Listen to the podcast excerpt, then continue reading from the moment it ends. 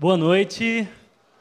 Seja muito bem-vindo à Red. Que bom é te encontrar aqui nessa noite, viu? Estou muito feliz de, poder de, de podermos juntos estarmos aqui, nós como igreja receber você.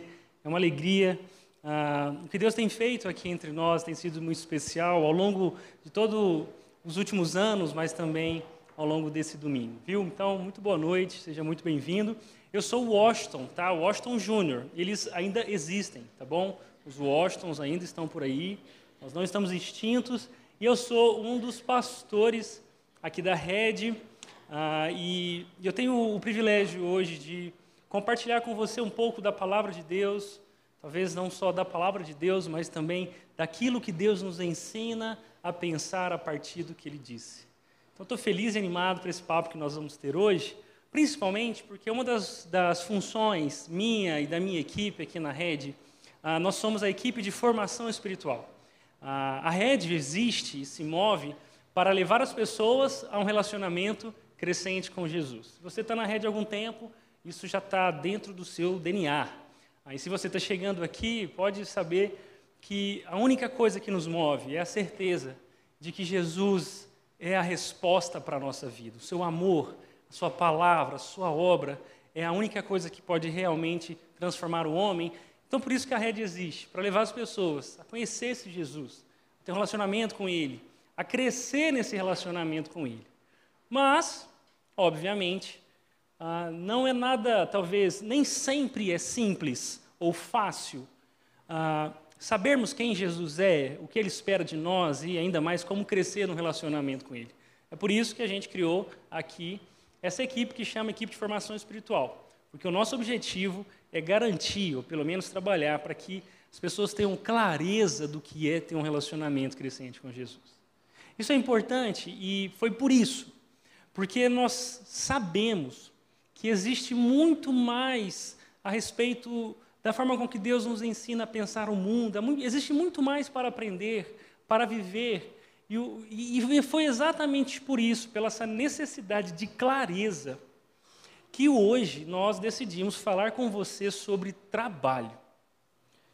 Quando eu falo isso, algumas pessoas já falam assim: ah, pensei que eu só ia pensar em trabalho amanhã, Washington, que assunto chato. Domingo não é dia de pensar em trabalho, vai. E calma, tá bom, desculpa, tá? Perdão. A gente vai falar sobre trabalho hoje. Mas o meu desejo e oração é que talvez esses momentos que passaremos juntos aqui seja um tempo transformador na sua forma de pensar o trabalho. Afinal de contas, nós cremos que Deus está reconciliando consigo, reestruturando todo mundo. E a nossa forma de pensar o trabalho também está nesse script de Deus para transformar as nossas vidas, tá bom? É por isso que o nome do nosso papo aqui hoje é Mais do que Trabalho. Porque, afinal de contas, o trabalho tem um lugar predominante na minha e na sua vida, não é verdade? Eu estou olhando aqui para pessoas e eu estou vendo mais do que homens e mulheres. Eu estou vendo profissionais. Eu estou olhando, eu estou vendo um cara do, da área de tecnologia, eu estou vendo uma advogada, eu estou vendo um personal trainer, eu estou vendo ah, representantes comerciais aqui, eu estou vendo comissários. Inclusive, a rede, né? Nossa igreja chama rede, mas tem um monte de pessoas da Azul aqui. Então, nós estamos, estamos quase um arco-íris, tá, a rede. Tem, nós somos todas as cores aqui. Por quê? Tem muitos comissários, pilotos. Nós somos ah, profissionais. E o trabalho tem um lugar tão importante na nossa vida que já passou das 44 horas semanais o lugar que o trabalho tem na sua rotina, não é verdade? A média do trabalhador brasileiro é essa: 44 horas semanais, 8 horas por dia, 6 dias por semana. Mas, ah, poxa, como seria bom se o trabalho representasse só essa porção de tempo na nossa vida, né? Porque você, o trabalho faz parte da sua cabeça, do seu coração. Você sai de, de, é, do seu local de trabalho, mas o seu local de trabalho não sai de você. Você está em casa pensando no trabalho, está no trabalho pensando nele, sai de lá continua pensando nele, né? Então, falar sobre trabalho não é uma coisa. Talvez não seria ah, não só uma boa ideia, mas também uma ideia necessária. Como exatamente a palavra de Deus, o Evangelho de Jesus, pode nos ajudar a pensar corretamente o trabalho? Essa é a minha proposta aqui hoje com você. E eu falo isso porque é, Desde pequeno, nós somos criados para encontrar a nossa identidade no nosso trabalho. Você já teve esse tipo de, de diálogo com uma criança? Criança, o que você vai ser quando crescer? E qual é a resposta? É uma atuação profissional. Ele vai, a criança vai falar: eu, eu sou um, eu vou ser um astronauta. Você olha e fala: É, que legal. E no coração você fala assim: Duvido. Mas tá bom, que legal, o astronauta vai viajar as galáxias. E aí você vai ver um menininho jogando bola e fala: O que, que você quer ser quando crescer? Ele fala: Jogador de futebol. Você fala assim: Que legal. Leia bons livros, porque você não parece ter habilidade suficiente para isso. Enfim, a gente não fala, mas a gente, de alguma forma, sempre, a gente trata a vida humana como um lugar onde o trabalho define a nossa identidade. Tanto que quando a gente apresenta um amigo para o outro, a gente fala: Ó, oh, isso aqui é o, o Márcio. O que, que ele faz? Ele é um professor, ele é um médico, esse é piloto, esse é um, sei lá, um representante comercial. Nós nos vemos e nos categorizamos pelaquilo que fazemos. A nossa identidade parece que está arraigada na nossa profissão. De maneira tal que quando nós nos deparamos com um momento de desemprego, não é só uma crise financeira que está batendo a porta, mas é uma crise de identidade. Porque talvez eu sou um professor, mas eu não posso dar aula. Eu sou um pastor, mas não posso ensinar a Bíblia. Eu sou um motorista, mas não tenho um volante para mim usar. Uma questão de identidade está em jogo nisso. E isso é tão sério, pessoal, porque numa mentalidade contemporânea secular, o mercado ele adquire inclusive características de, de, de uma entidade. Você já conversou nesses termos com alguém? Nossa, o mercado está furioso. Ou o mercado está tranquilo. Parece que o mercado é uma pessoa. Eu, eu quando ligo lá para Minas, meu pai ele é um atacadista, trabalha com verduras, ele faz a ponte entre Ceasa e os varejistas, e eu sei, e, e o meu, meu roteiro de conversa com meu pai é o seguinte: e aí, pai, como está minha avó? Ah, sua avó está assim e tal. Pai, como é que está minha mãe? Assim, pá, pá, pá. Pai, como é que está o comércio? Fala, está bravo, está bom, está legal. Percebe? Está insuportável. A gente lida com o mercado como se fosse uma pessoa a mão do mercado. Percebe?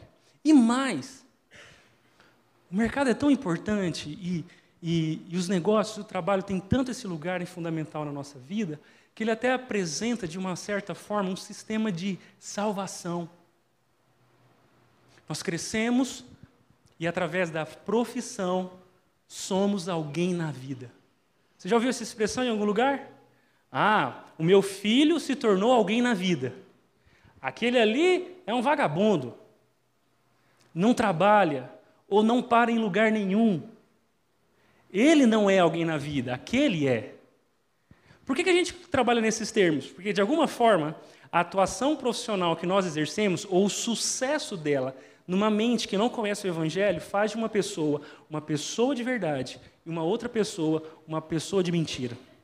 Alguém que é aceito e alguém que não é aceito alguém que é valorizado e alguém que não é valorizado. Parece que o trabalho é mais crucial, está mais intrinsecamente ligado com a nossa existência do que nós um dia percebemos. Deu para perceber o quanto é importante a gente falar sobre o trabalho? Porque talvez você se, diz, se ache um cristão, se, se identifique como cristão, mas a sua profissão é o que funciona como redentor na sua vida. Talvez você diz, eu sou evangélico, ou eu gosto de Jesus, mas são os negócios, a sua profissão e o seu currículo que te traz paz. E por isso que a gente precisa dar um passo atrás e dizer, Deus, o que o Senhor pensou quando instituiu na vida humana essa coisa chamada trabalho. E falando sobre isso, é, a nossa decisão é importante porque, de alguma forma, a palavra de Deus nos garante que aquele que deposita sua fé em Jesus tem em Jesus o seu passado resolvido. O Evangelho, e eu vou citar muito essa palavra hoje, o Evangelho, o que é o Evangelho? O Evangelho é a boa notícia de que Deus nos aceita de volta, nos salvou através da obra de Jesus. Jesus é o próprio Deus que encarnou na história humana e ofereceu para todo aquele que crê salvação. reconciliação com Deus, uma vida agora reorganizada pela verdade de Deus e o propósito original do Criador. Por isso, todo cristão, aquele que deposita a sua fé em Jesus, quando pensa e olha para o passado, está descansado na certeza de que o seu passado foi resolvido. Nós somos perdoados e não importa o que fizemos ou o que fizeram conosco, Deus está transformando a nossa vida e resolvendo o nosso passado. A notícia do Evangelho também nos garante uma boa esperança para o futuro. Todo cristão que depositou a sua fé em Jesus tem o passado resolvido, mas também tem o futuro garantido, porque nos foi dado, através de Jesus, a certeza, a promessa de que, os, que toda lágrima será enxugada, que tudo aquilo que o pecado destruiu, Deus está restaurando pela sua graça todas as coisas, até que nós nos encontremos de volta com Ele no futuro e é por isso que você talvez chegou aqui um dia e saiu animado e perseverante e encorajado pela promessa de Deus em relação ao futuro. Mas nem sempre conhecer o Evangelho, o passado resolvido e o futuro garantido, nem sempre, naturalmente, nos faz entender como é que essa boa notícia transforma o nosso presente. Como exatamente o Evangelho de Jesus pode ajudar um adolescente a decidir a carreira na qual ele vai empregar o resto da sua vida? Como o Evangelho de Jesus, a boa notícia da palavra de Deus, pode ajudar um diretor executivo a definir novas estratégias para, para renovar a, a cultura da sua empresa? Como o Evangelho pode ajudar um supervisor de uma equipe a ter uma conversa difícil porque os resultados não têm sido bons nos últimos meses? Como o Evangelho de Jesus pode, de fato, ajudar você nos problemas que você vai encontrar no trabalho amanhã? O meu desafio é para que você nunca mais reduza o Evangelho àquilo que acontece no domingo, aquilo que tem a ver com a sua relação vertical com Deus, mas que não tem implicações e aplicações na horizontal nos seus relacionamentos na sua vida diária. Pelo contrário, o Evangelho é muito mais objetivo do que parece. A verdade da palavra de Deus nos ajuda muito mais do que simplesmente encher o nosso tanque de ânimo no final de semana. E a nossa dificuldade de levar para a nossa vida diária, a beleza, a, o poder e a transformação do Evangelho, talvez seja justamente porque nós aprendemos, de alguma forma, a separar a vida em dois andares.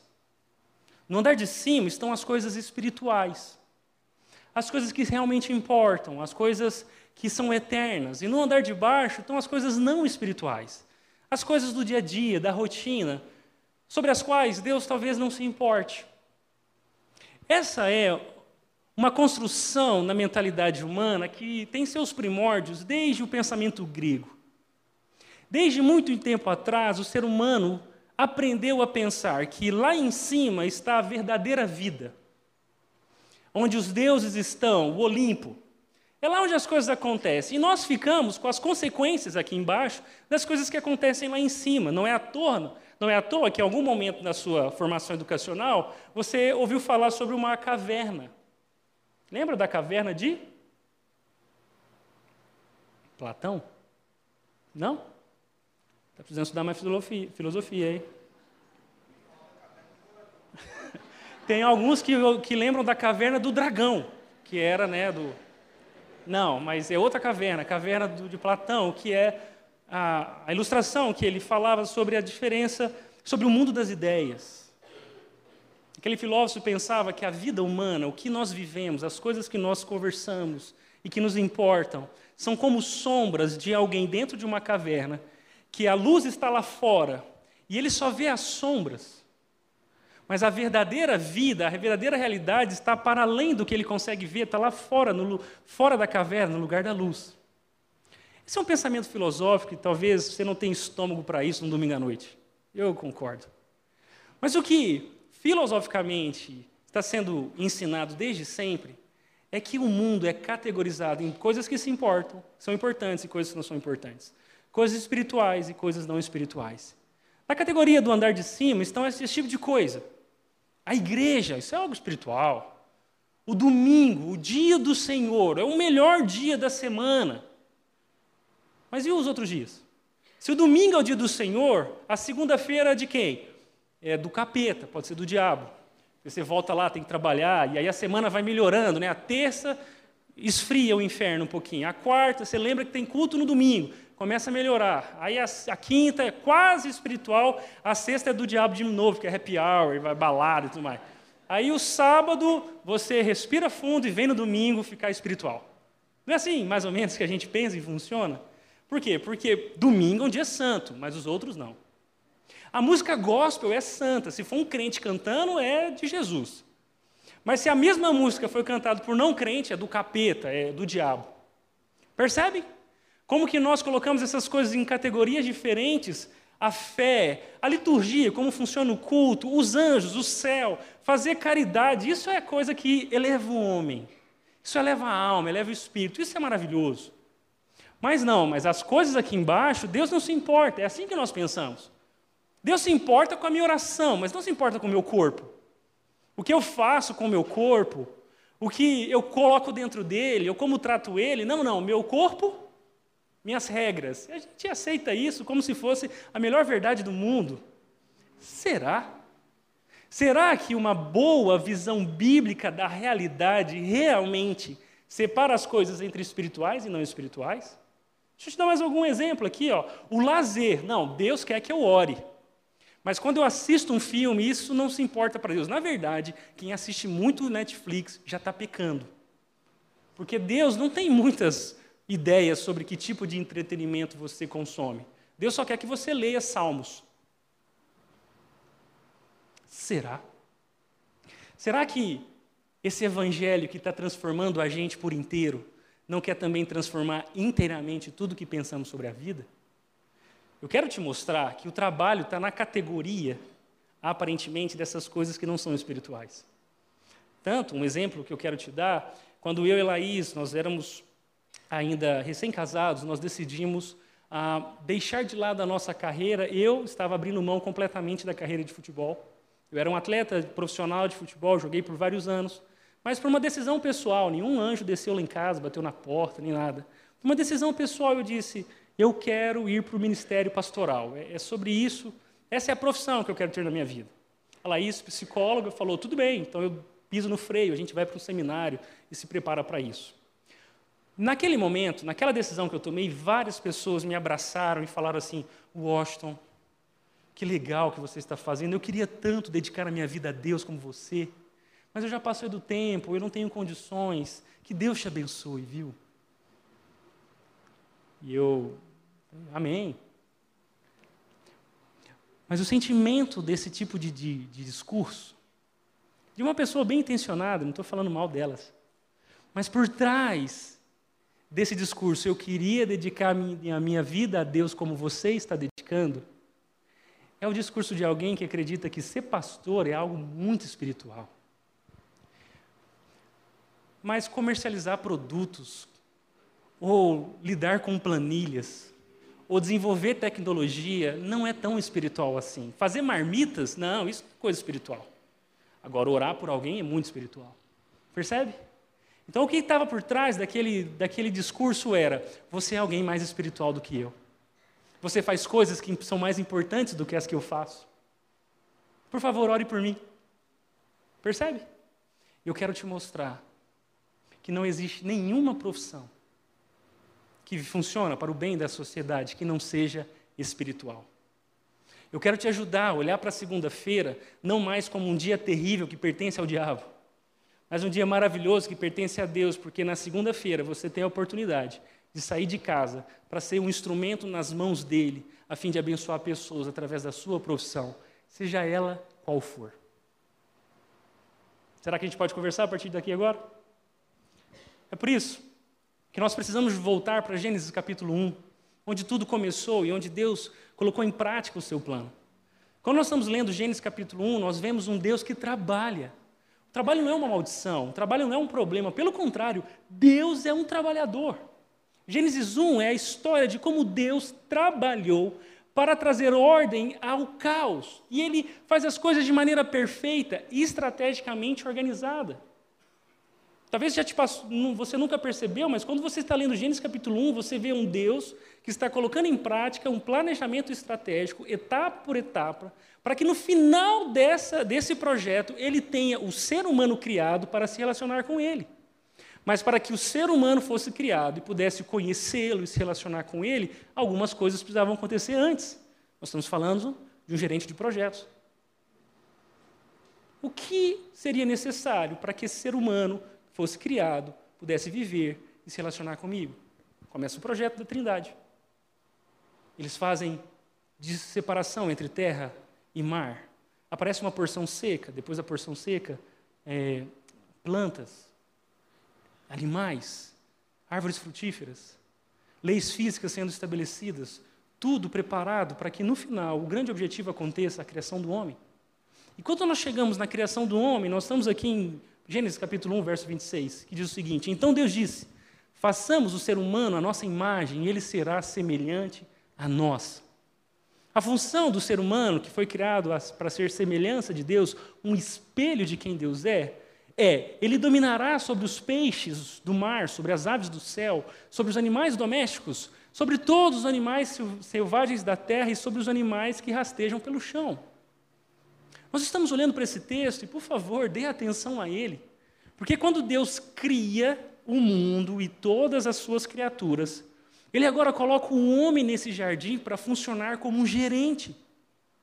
Adão e Eva são os gestores instituídos por Deus para cuidar de, de, de um lugar que não pertence a eles, eles são mordomos. Eles têm uma tarefa específica, e aqui nós vamos descobrir. A primeira delas tem a ver com domínio, eles precisam governar bem as outras criaturas. O homem é a coroa da criação, não porque o homem é a principal coisa que Deus criou, mas porque está confiado ao homem a responsabilidade de cuidar da criação, sejam as plantas, os animais, o meio ambiente, sejam as outras pessoas. Ele continua dizendo: assim, Deus criou os seres humanos à sua própria imagem. A imagem de Deus os criou, homem e mulher os criou. O ser humano foi criado parecido com Deus. Nós somos pessoas como Ele é, três pessoas, em um, um, só Deus, que é três pessoas. Nós somos seres sociais, porque Deus é um ser social. Nós somos seres relacionais, porque Deus se relaciona. Nós somos seres inteligentes, porque Deus é um ser inteligente. Nós somos seres circunstanciais porque Deus nos colocou numa circunstância específica. Nós somos a imagem e semelhança de Deus. O texto continua dizendo: então Deus abençoou a humanidade. Como que Deus abençoou? Deus os abençoou e disse: sejam férteis e multipliquem-se, encham e governem a terra Dominem sobre os peixes do mar, sobre as aves do céu e sobre todos os animais que rastejam pelo chão. Olha que especial, nós estamos vendo Deus trabalhando e dando um trabalho para o homem. Mas para um pouquinho. Deus não fez tudo. Por que, que ele deu tarefas para o homem fazer alguma coisa? O chamado de Deus, a ordem de Deus para o ser humano é: multipliquem-se, façam filhos e se espalhem pela terra. Talvez Adão deve ter gostado de ouvir essa ordem de Deus, né? Tipo, pode deixar, Deus. Aqui a gente multiplica. Mas Deus poderia, no estalar de dedos, fazer com que toda a terra fosse com que, com que toda a terra fosse preenchida com pessoas, não podia? Se Deus criou, dois, por que, que ele não poderia criar bilhões de pessoas? Porque faz parte do projeto de Deus compartilhar essa obra de criação com o homem. Então, a humanidade foi chamada para se espalhar sobre a terra e para governá-la, dominá-la. Deixa eu só te mostrar exatamente o que significa dominar a terra. Isso não significa ah, subjugar a terra ou a criação, os animais ou as outras pessoas à sua própria vontade. A gente tem uma imagem meio distorcida do que é dominar ou governar. A imagem que geralmente nós temos quando você vê a palavra governem sobre a terra ou dominem sobre os peixes, parece uma coisa meio tirana, né? Uma coisa meio tipo assim, ah, eu agora vou dominar vocês e tudo mais. Ah, mas não, Essencialmente, o que esse termo bíblico significa é potencializar a matéria-prima, é cuidar bem do que lhe foi dado. Eu já disse que eu joguei futebol por um tempo na minha vida e eu aprendi, enquanto, enquanto crescia no futebol, que o, o fundamento mais importante do, do esporte, do futebol, é o domínio. Eu me lembrei, quando estava estudando esse texto, que se alguém no futebol não conseguir dominar bem a bola, ele não consegue chutar, não consegue passar a bola, não consegue driblar os adversários, porque a primeira coisa que alguém precisa fazer ou precisa ter para jogar futebol é a habilidade de dominar a bola. Interessante para os homens, porque você vive isso na prática. Você quer saber se, se o seu amigo joga bem, joga bem futebol? É, passa a bola para ele. E aí é por isso que você vê ele dominar com a canela, com o joelho, cair. Por quê? Porque se o cara não consegue dominar bem a bola, ele não consegue fazer nada direito. De certa forma, assim como o jogador de futebol domina a bola para criar boas soluções a partir daquele domínio, o ser humano foi criado por Deus para dominar a criação e, a partir do seu potencial criativo, fazer daquilo que Deus fez bom ainda melhor. Pense nas implicações para Adão dessa verdade. Deus está dizendo para Adão: Adão, governem a terra. E aí, de repente, Adão percebe que se ele plantar algum tipo de semente, aquelas sementes serão, germinarão, florescerão, e talvez ele pode comer daquilo que plantou. Mas aí a família cresceu, já não são só dois, são três, quatro, são dez, são quinze, daqui a pouco são setenta. Será que dá para plantar para todo mundo? Não, talvez a gente pode pegar um cavalo, amarrar uma coisa nas costas desse cavalo, ou um boi. E aí a gente cria algum tipo de tecnologia, a lógica de uma técnica, para que esse boi ou esse animal doméstico nos ajude a arar a terra. E aí a gente possa plantar melhor e colher mais fácil para alimentar as pessoas da nossa casa. Era exatamente isso que Deus estava falando para Adão. Adão, querido, cria soluções. Desenvolva o que eu fiz bom, faça melhor. Percebe? Ah, o início do trabalho está nesse chamado de Deus de pegarmos o que ele fez de bom e desenvolvermos e melhorarmos para cuidarmos melhor uns dos outros. O texto diz que o Senhor Deus colocou o homem no jardim para, aqui é uma conjunção de propósito, para cultivá-lo e tomar conta dele. Isso significa que Deus nos chamou para cuidar bem da criação e, e, e, melhorar o potencial, e usar bem o potencial do que Deus criou. Eu gosto do Timothy Keller quando ele diz o seguinte: o mundo, até mesmo em sua forma original e pura, foi criado por Deus com necessidade de ser trabalhado. A criação ocorreu de tal maneira que, mesmo ele, o próprio Deus, teve de trabalhar para que o mundo ficasse conforme o planejado, para desenvolver todas as suas riquezas e o seu potencial. Olha que interessante. Na lavoura, o solo e a semente se combinam e produzem o alimento. Na música, as propriedades físicas do som se combinam e transformam-se em algo belo e empolgante que dá significado à vida. Quando um pedaço de tecido é transformado em roupa, quando a vassoura varre uma sala, quando a tecnologia é usada para canalizar a força elétrica da energia elétrica, quando tomamos uma mente humana, informe e ingênua, e lhe ensinamos um assunto qualquer, quando ajudamos um casal a resolver os seus problemas de relacionamento, quando transformamos materiais comuns em uma obra de arte que toca o coração, estamos continuando o trabalho que Deus começou de encher a terra e sujeitá-la. Sempre que colocamos ordem no caos, sempre que usamos nosso potencial criativo, Sempre que melhoramos e expandimos a criação para além do seu estado original, estamos seguindo um padrão de desenvolvimento cultural e criativo de Deus. Uau! O que você faz de segunda a sexta? Talvez seja só empilhar produtos, ou talvez só estudar leis, ou talvez só, através de um microscópio, estudar uma célula, ou talvez ler livros, ou talvez apertar botões. Bom, se é só isso que você faz, que pena.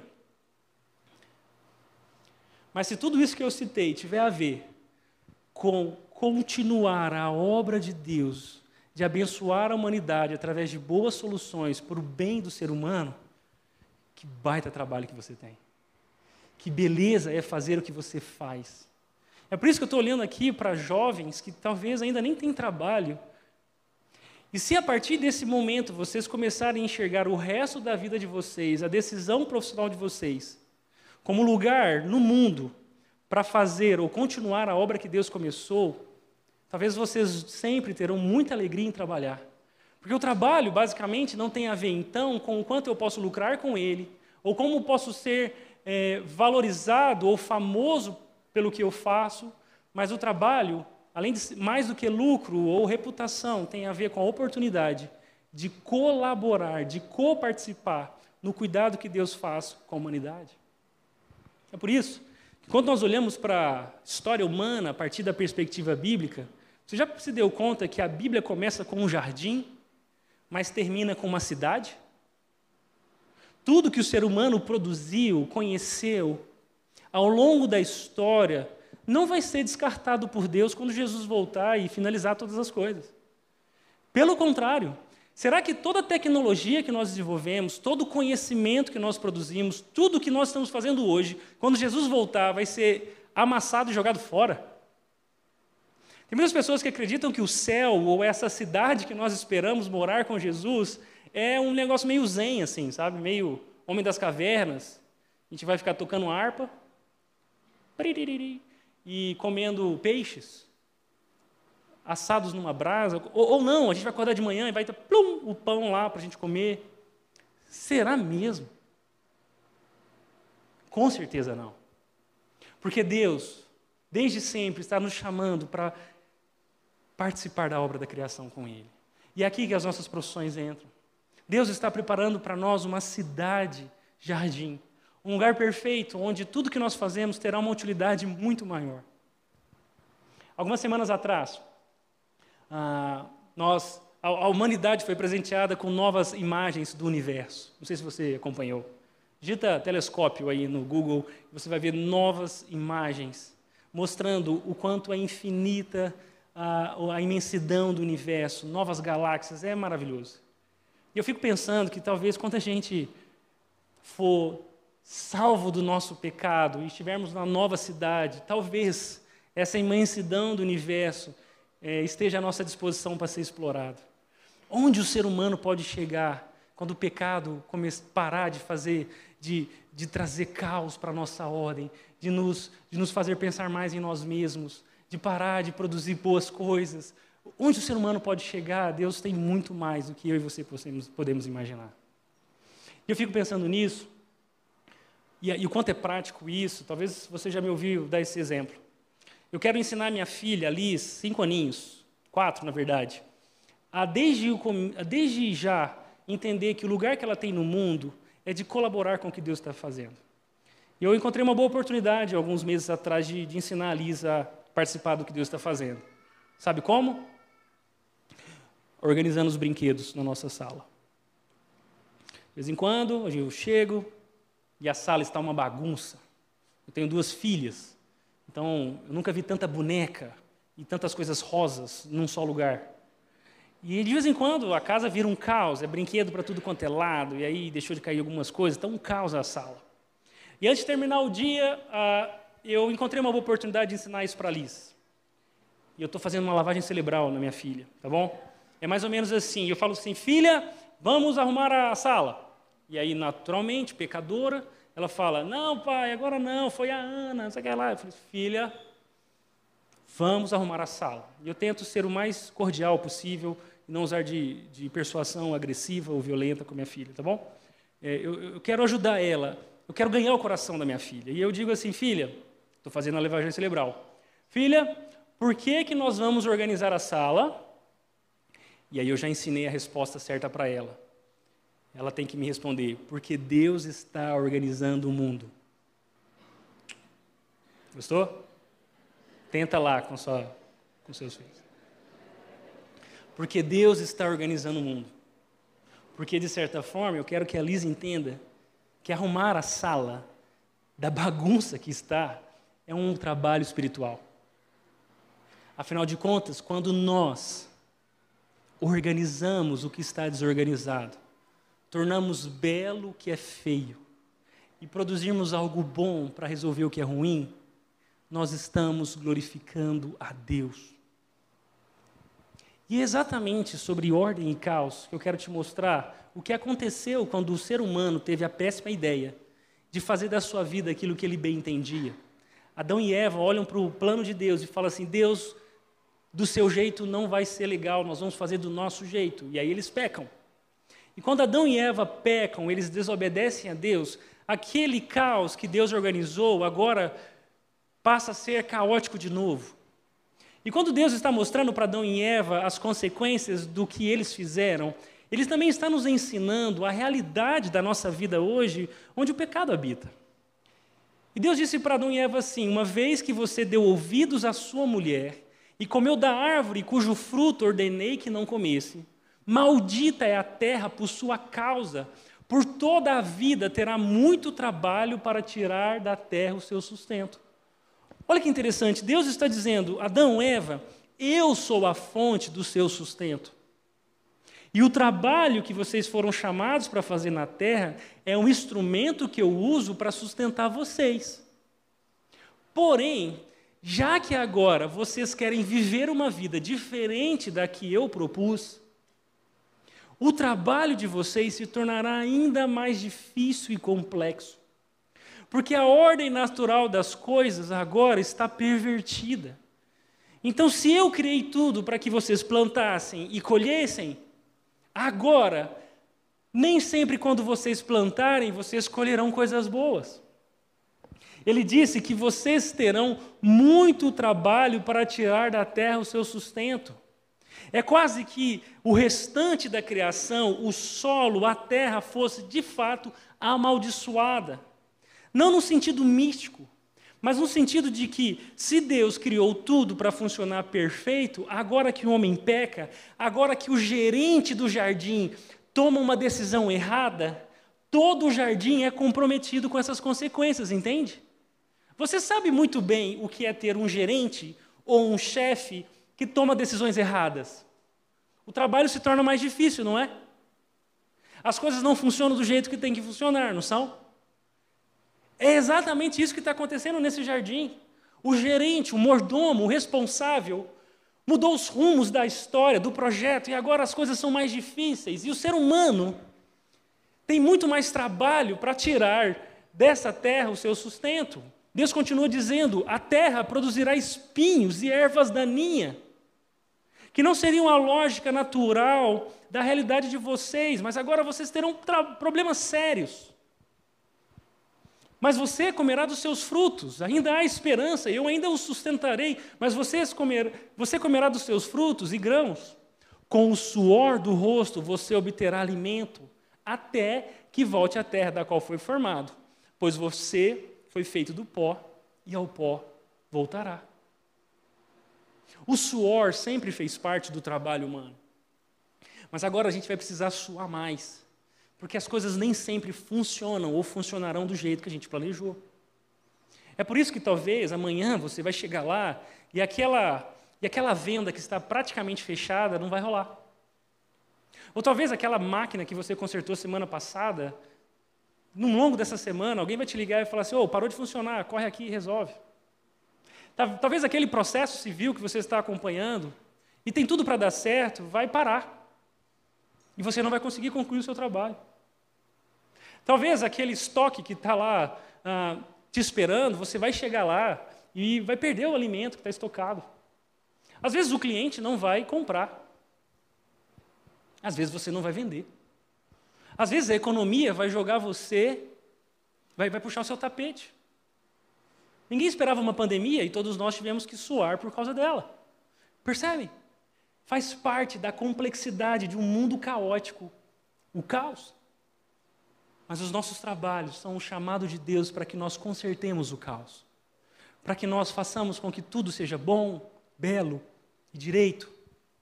É por isso que eu gosto do que o Robert Walters diz, que ele disse assim, ó, em nome de Cristo, nós devemos nos opor à distorção em todos os lugares. Ele está dizendo que nós devemos viver como opostos a tudo que é distorcido.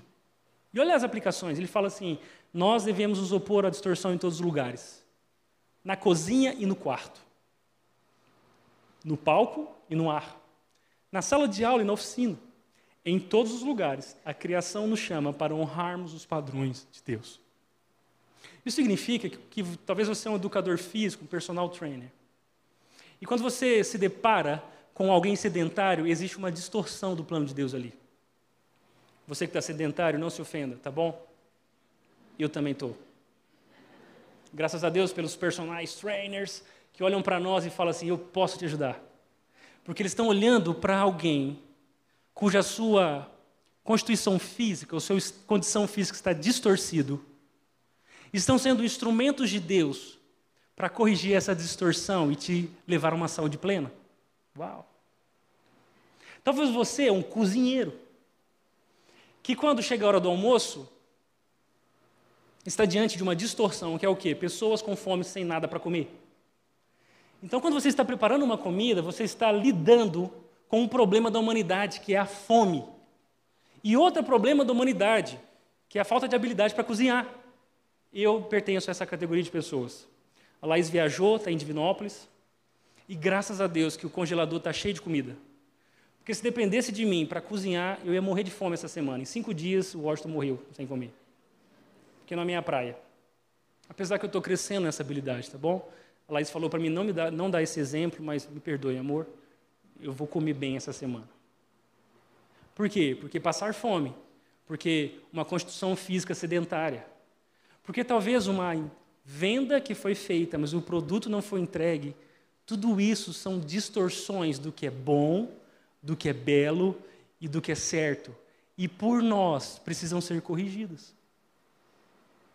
Por isso, os nossos trabalhos são uma oportunidade de abençoar as pessoas de fazer com que a terra se pareça mais com o céu.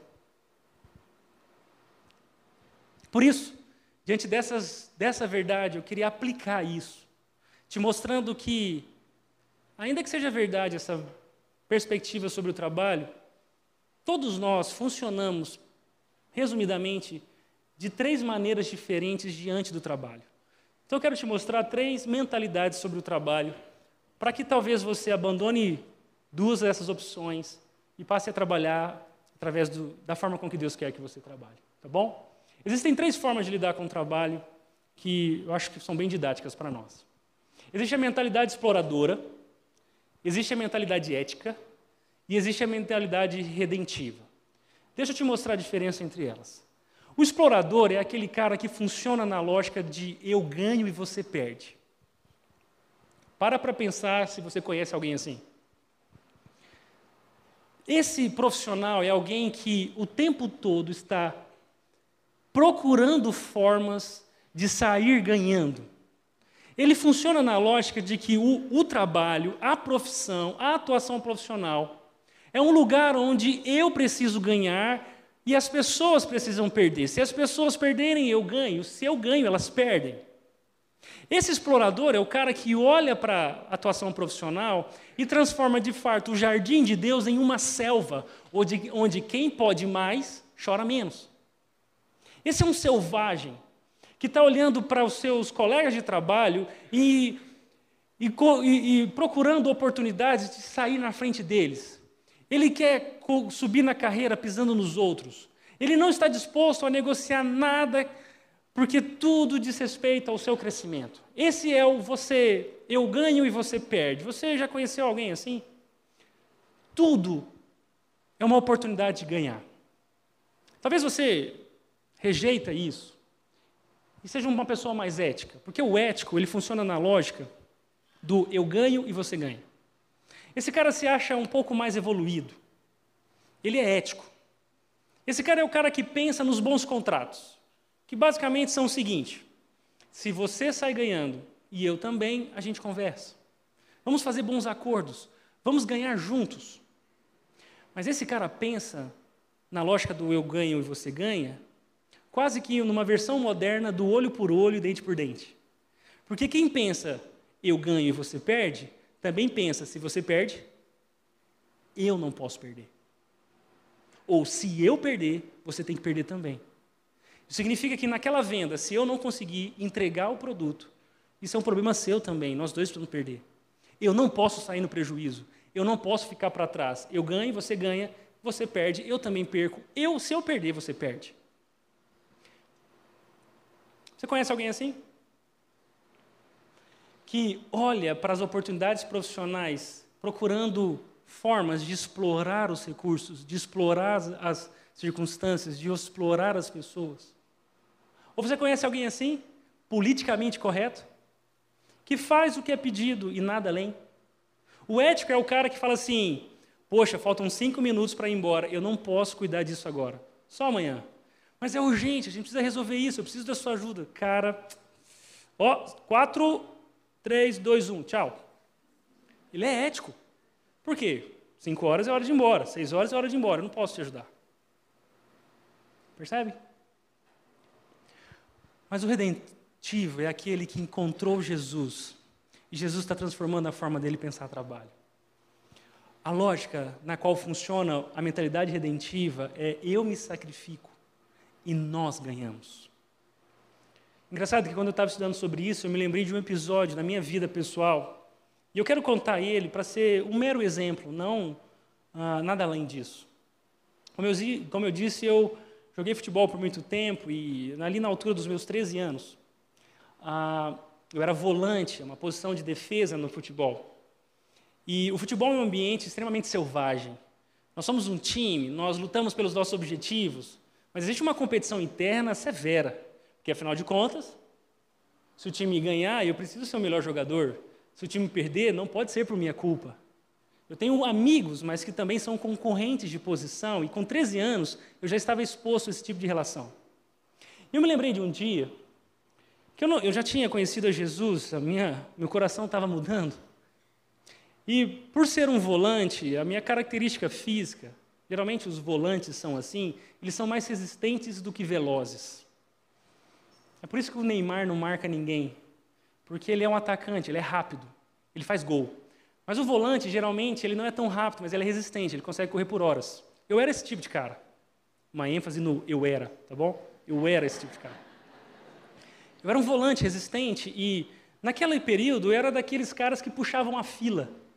No treino físico, a gente dava várias voltas no campo e eu era aquele que puxava a fila. Tinha uma boa condição física, graças a Deus, e era titular naquele, naquela ocasião. Só que um dos meus amigos, o Bruno, também era volante. Nós éramos amigos, mas éramos concorrentes. Eu era titular e ele reserva. E um daqueles treinos físicos bem pesados, debaixo de um sol quente, nós estávamos dando inúmeras voltas no campo. Eu percebi que eu estava na frente de todo mundo, grandão, falou, ah, sou o primeiro da fila. Mas de repente, no fim da fila, estava o Bruno, cansado, tendo muita dificuldade para correr e pensando em desistir. Eu não precisava provar para ninguém que eu estava bem condicionado é, fisicamente. Mas eu não sei o que aconteceu, talvez Deus virou uma chave importante naquele dia. E eu percebi que ali existia uma oportunidade de ajudar o Bruno. E à medida que eu vi isso, eu me sensibilizei pela situação dele e, e diminuí o meu ritmo de corrida. Deixei algumas pessoas passarem na frente, até conseguir chegar onde o Bruno estava. E eu percebi que ele estava extremamente cansado, desencorajado, querendo desistir do treino, e isso seria muito ruim, porque ele, era, ele estava reserva naquele momento, e se alguém vai ser mandado embora no time, provavelmente é o reserva, não é o titular. Ele estava na Berlinda, e eu disse, Bruno, vamos lá, cara, mais uma volta. E ele falou, eu não consigo, eu estou cansado. Eu disse, Bruno, mais uma, vamos lá, é só mais uma. E a gente deu uma volta juntos, e aí eu puxava ele, e ele mais, deu mais uma, e eu, Bruno, só mais uma. E aí a gente, e a gente conseguiu ganhar algumas posições. E no final do treino, ele conseguiu completar aquele treino. Eu não ganhei muito naquele treino, meu nível não aumentou tanto, mas do Bruno sim. No final daquele treino super exausto e cansativo, nós estávamos um do lado do outro, bebendo água, cansados, mas celebrando a nossa amizade. E, e ele disse: Washington, muito obrigado. Foi interessante, é porque depois que terminou o treino, nós estávamos indo embora, o pai do Bruno me parou no corredor, lá na, na saída, e disse assim: Washington, muito obrigado pelo que você fez pelo meu filho hoje. Isso me emocionou e marcou a minha vida, porque de alguma forma Deus estava me ensinando que o que Ele quer de mim não é puxar a fila, talvez nem sempre. Não é ser só o melhor da minha empresa, o melhor no meu time. O que Ele espera de mim, através daquilo que Ele fez, é que eu esteja atento às oportunidades que Ele vai me dar de abençoar pessoas. No final da história, eu, Bruno e o pai dele estávamos celebrando a Deus pelas oportunidades de um ajudar o outro. Pensando nessa mentalidade redentiva, eu também lembrei desse homem, o Antônio Torres. O Antônio Torres é fundador da Forte Leve. Se você está um pouco familiarizado, não lembra exatamente de onde conheceu esse nome, Forte Leve, é porque provavelmente a sua caixa d'água é da Forte Leve. A Forte Leve é a maior empresa no ramo de, de armazenamento de água do Brasil. E um princípio inegociável para Antônio Torres, que fundou essa empresa, foi não se render à tentação do lucro financeiro, mas a construir uma empresa que abençoasse o Brasil, as pessoas, através de soluções relacionadas à água, armazenamento da água. Antônio Torres esteve aqui na rede algum, durante a pandemia e nos contou algumas histórias. Dentre das histórias que ele nos contou, a que mais me marcou,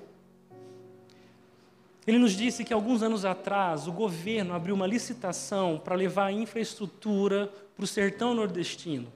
Eles escolheram uma região e quiseram ah, abrir uma licitação para que as empresas pudessem desenvolver um projeto para abrir poços ali no sertão é, garantir uma estrutura, caixa d'água para aquelas comunidades que, que sofrem com a seca pudessem ter o que beber. A Forte Leve a líder do mercado, então o governo convidou, mas aquelas pessoas que apresentaram o projeto para, para Antônio Torres falaram assim: Antônio, é uma grande oportunidade da gente ganhar dinheiro. Se você pagar propina, você fica com essa licitação.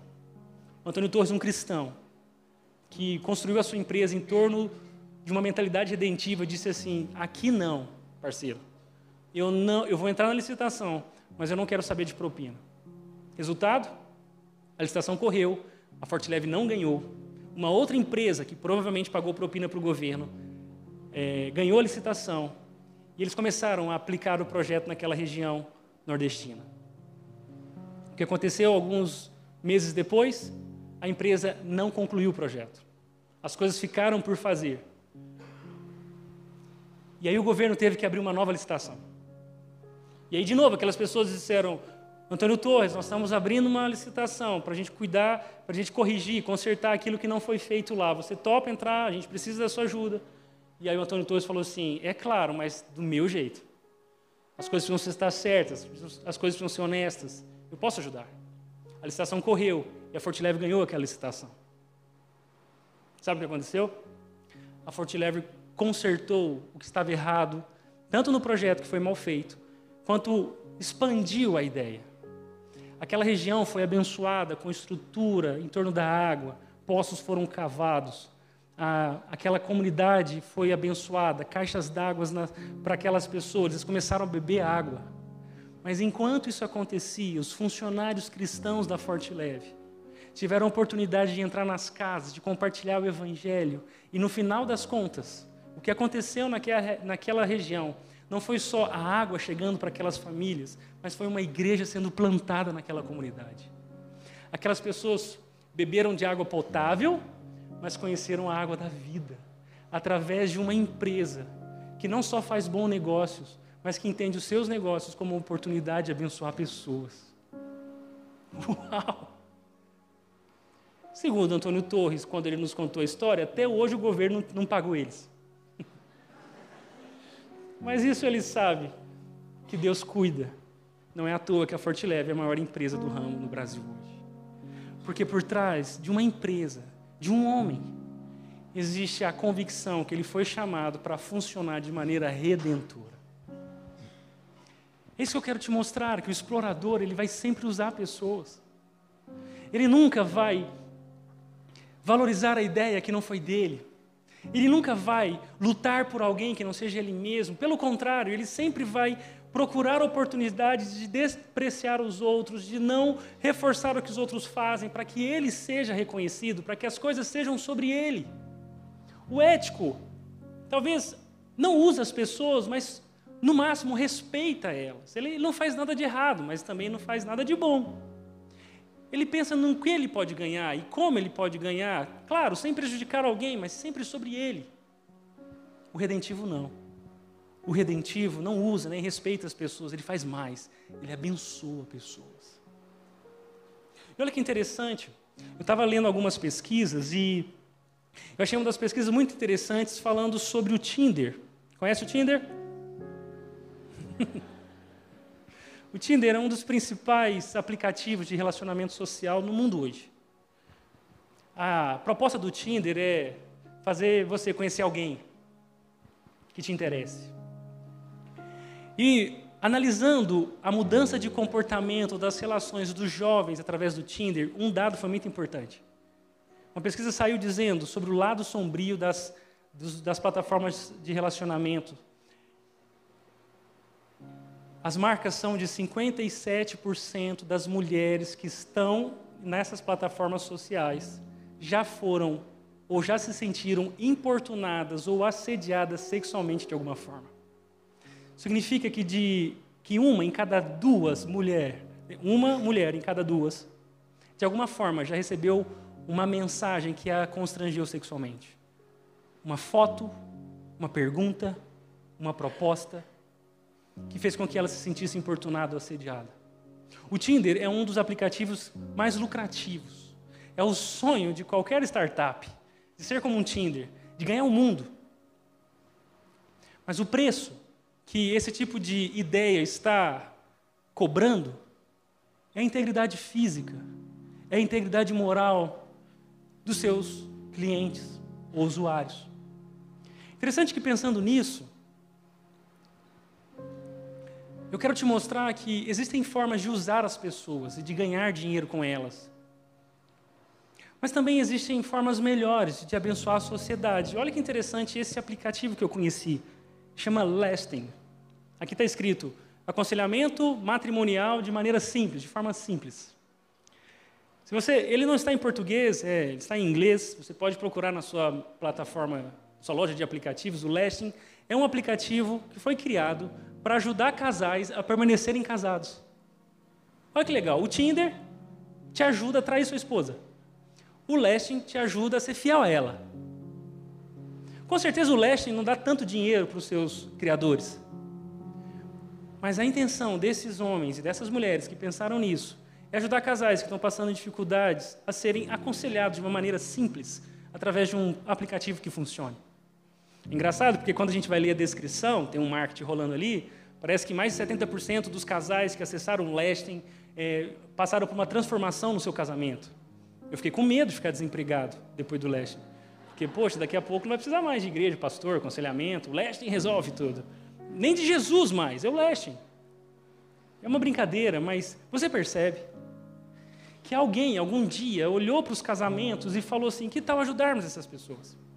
Que tal criarmos um sistema, uma solução que torne possível a reconciliação? Isso é maravilhoso. Isso é redentivo. Isso é o chamado de Deus para nós. Estou pensando nisso. Que o explorador é aquele que se aproveita de tudo, dos recursos naturais, das oportunidades, das pessoas. O ético, ele até avança a cultura, ele desenvolve soluções, ele está crescendo, mas é sempre sobre ele. Mas o redentivo não o redentivo está disposto a renovar a cultura. Ele olha para coisas que não estão funcionando bem. E ao, invés de se render ao jeito como as coisas são feitas, ele se dispõe a renovar o jeito com que as coisas são feitas. E eu quero que você, olhando e aprendendo sobre isso, olhe para a sua segunda-feira de manhã, olhe para o seu trabalho, e ao invés de se render ao jeito como as coisas são feitas lá, você se disponha a transformar aquele contexto. Isso não significa que você vai chegar amanhã e vai dizer assim: para todo mundo, vamos fazer uma oração. Deixa eu ler um versículo, vocês precisam converter, cambada de pecador, porque Jesus é o Senhor da nossa empresa. Não, não faça isso, não é muito inteligente. E nem vai resolver. Porque uma oração forte não faz uma máquina funcionar. Uma oração forte não resolve a planilha bagunçada. Uma oração forte não faz uma venda acontecer. Uma, uma oração forte não faz com que um cientista olhe para uma célula e descubra algo novo. Não, não, é muito trabalho, tá bom? Mas talvez você pode chegar amanhã de manhã, olhar para os seus problemas e dizer assim: deixa eu consertar isso aqui. Deixa eu desafiar o que está acontecendo e propor novas soluções para esses problemas. Eu quero te mostrar um exemplo disso através do Grupo Jacto. A Jacto é uma grande empresa sediada ali em Pompeia, uma cidade pequena do interior de São Paulo. E a história da Jacto é maravilhosa, você precisa conhecer. A história da Jacto é a história de um japonês que veio para o Brasil depois da guerra, abriu uma oficina pequena e colocou na porta da oficina assim uma placa dizendo: conserta-se tudo. Está vivendo no pós-guerra. Os navios não, não, não traziam mais as máquinas, as grandes máquinas agrícolas alemãs, japonesas, ah, americanas para o Brasil. Os agricultores começaram a ter que se virar ah, para fazer o trabalho deles. E aí esse japonês percebeu essa necessidade da região dele e começou a fazer máquinas artesanalmente.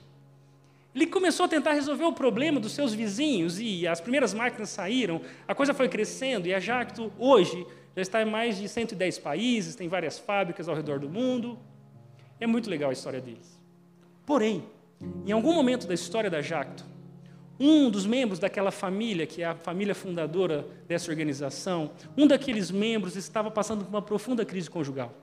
Ele e sua esposa estavam passando por problemas no casamento, e eles conheceram um material que hoje foi traduzido e é chamado como Casados para Sempre. Eles conheceram, o casamento deles foi restaurado. E quando eles viveram aquela transformação, eles perceberam que na empresa dele existiam centenas de funcionários passando pelos mesmos problemas. E que eles tinham sido abençoados por aquele conteúdo que os ajudavam a pensar biblicamente sobre os seus problemas. E eles tiveram uma ideia redentiva. Que tal organizarmos uma forma de que os nossos funcionários sejam abençoados com esse conteúdo? Que tal fazermos um programa dentro da nossa empresa para que os nossos funcionários pudessem aprender sobre casamento, conhecer a Deus? E aí eles começaram um programa para cuidar dos casamentos dos funcionários. Eles perceberam que um funcionário em crise dentro de casa não vai produzir muito dentro da fábrica. E aquilo abençoou aqueles funcionários. E eles pediram para aquela organização traduzir aquele conteúdo e o programa foi feito e foi estendido para a comunidade. A cidade agora tinha acesso a isso. E sabe no que isso virou? Aquele casal que fez isso dentro da empresa, hoje é o presidente da Universidade da Família.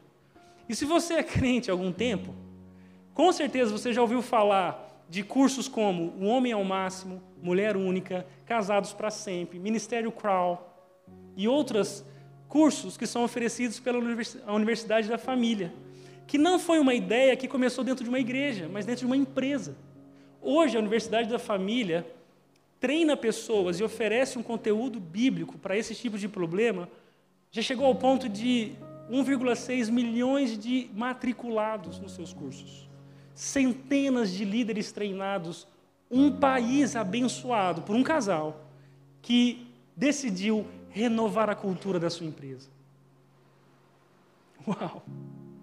O que será que Deus pode fazer através de você? Quando você parar de ser um explorador, ou no máximo um ético. Quando você parar de viver para si, ou até de se preocupar em aprimorar a si mesmo, mas começar a trabalhar para sacrificar a si mesmo em favor de alguém. É por isso que eu quero te mostrar que onde quer que haja perda, quebrantamento, injustiça, desperdício ou dano, e alguém voluntariamente entra na situação assumindo um custo ou assumindo um risco para ajudar a pessoa, recurso ou sistema a ser restaurado, preste atenção nisso. Isso é uma ação redentora.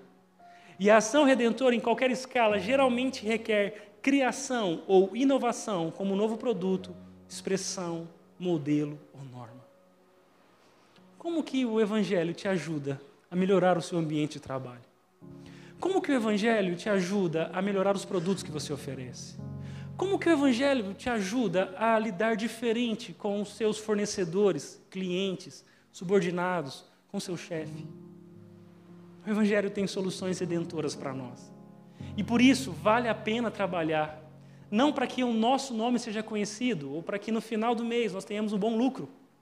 Mais do que isso.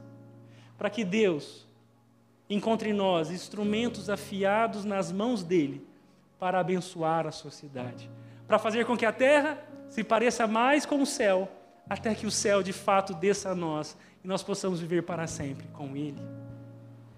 É por isso que quando Jesus ofereceu a sua vida para nos salvar, o que Deus estava fazendo não era só nos tirando do inferno, mas era colocando em ordem tudo à nossa volta. Paulo diz aos Colossenses: Pois foi do agrado do Pai que toda a plenitude habitasse no Filho e por meio dele, do Filho, o Pai reconciliou consigo todas as coisas. Deus não reconciliou consigo só as pessoas. A salvação que Jesus oferece é, uma, é um realinhamento cósmico. Todas as coisas agora, em Cristo, voltarão a funcionar do jeito que Deus criou.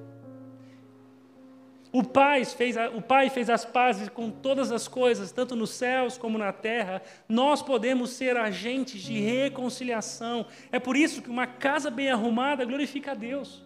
É por isso que a inovação de um produto glorifica a Deus. É por isso que uma nova forma de liderar a sua equipe, uma forma melhor, glorifica a Deus. É por isso que lutar pela causa de alguém que foi oprimido glorifica a Deus. É por isso que cozinhar bem, coisas gostosas, glorificam a Deus. É por isso que cantar uma boa música, pintar um belo quadro, glorifica a Deus. Porque quando nós fazemos o que é bom, o que é belo, o que é o certo, Deus é glorificado. Deixa eu te dar algumas, algumas ideias de como ser um profissional mais sedentivo, para a gente encerrar. Olhe para as pessoas para além do trabalho. As pessoas são mais do que colegas de profissão, são pessoas. Olha para elas, além, para além do trabalho. Dê um feedback em verdade e amor. Talvez você tenha uma conversa difícil ou está adiando uma conversa difícil há muito tempo. Que tal fazer isso em verdade e amor? Coisas que a gente aprendeu com o Evangelho. Celebre as boas práticas. Quando algo sai bom, bonito e certo, valorize isso. Celebre as boas práticas, mas também haja contra as ruins. Quando algo está errado, quando algo está feio, você está privando alguém de crescer quando não fala com, com ele sobre isso. Cultive uma diversidade robusta no seu ambiente, ambiente de trabalho. O seu trabalho não é sobre você. Isso significa que você pode valorizar as ideias que são diferentes da sua, você pode valorizar as habilidades que não são exatamente as suas. Celebre a diversidade que Deus colocou na nossa Constituição. Quando nós trabalhamos juntos, nós fazemos mais, nós fazemos melhor. Favoreça os ritmos de trabalho saudáveis e sustentáveis. O trabalho não pode ser o Deus da nossa vida. Isso significa que quando nós descansamos, nós estamos dizendo para o trabalho: oh, oh, oh, oh, eu não sou o seu servo. Eu preciso descansar, eu preciso da minha família, eu preciso ter um lazer. Então, favoreça ritmos de trabalho que são saudáveis, que são sustentáveis. E uma última, trabalhe como um serviço a Deus em favor das pessoas. Cuide das pessoas. Seja diretamente, seja indiretamente. Afinal de contas, quando nós oramos, o Pai Nosso, dá-nos hoje o pão de cada dia, como é que Deus faz isso? Ele não estrala os dedos dos céus e faz aparecer um pão sovado ou uma broa na sua mesa. Pelo contrário. Ele faz com que o agricultor no campo encontre boas soluções de plantio.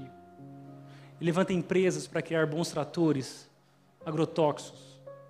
Ele usa vendedores, representantes, técnicos, mecânicos, gente do marketing para fazer com que aquele trigo que é plantado em outro no canto do país seja cultivado, transportado, chegue a alguma padaria, seja assado, bem temperado, e você possa comprar. Percebe? Trabalhe com um serviço a Deus em favor das pessoas. E por isso eu queria te perguntar, para a gente encerrar: quem tem sido abençoado através do seu trabalho?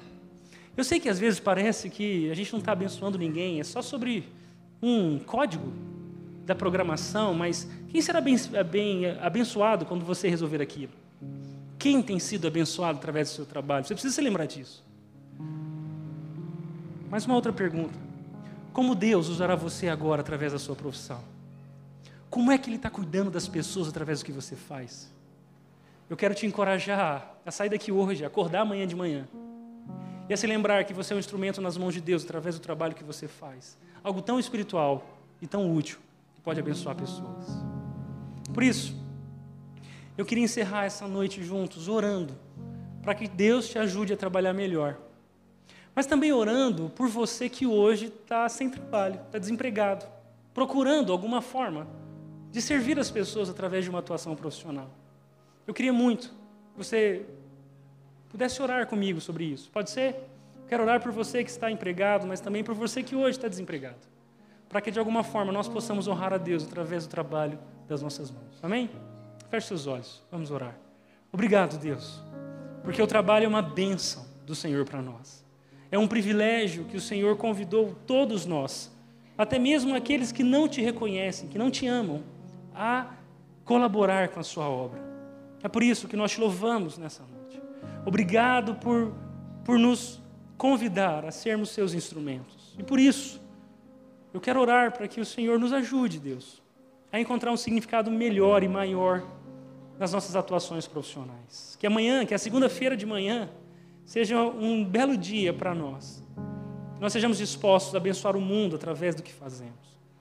Mas nós também oramos por aqueles que entre nós estão hoje sem trabalho. Talvez uma mudança de carreira, talvez realmente porque não encontraram um lugar onde podem exercer as suas habilidades.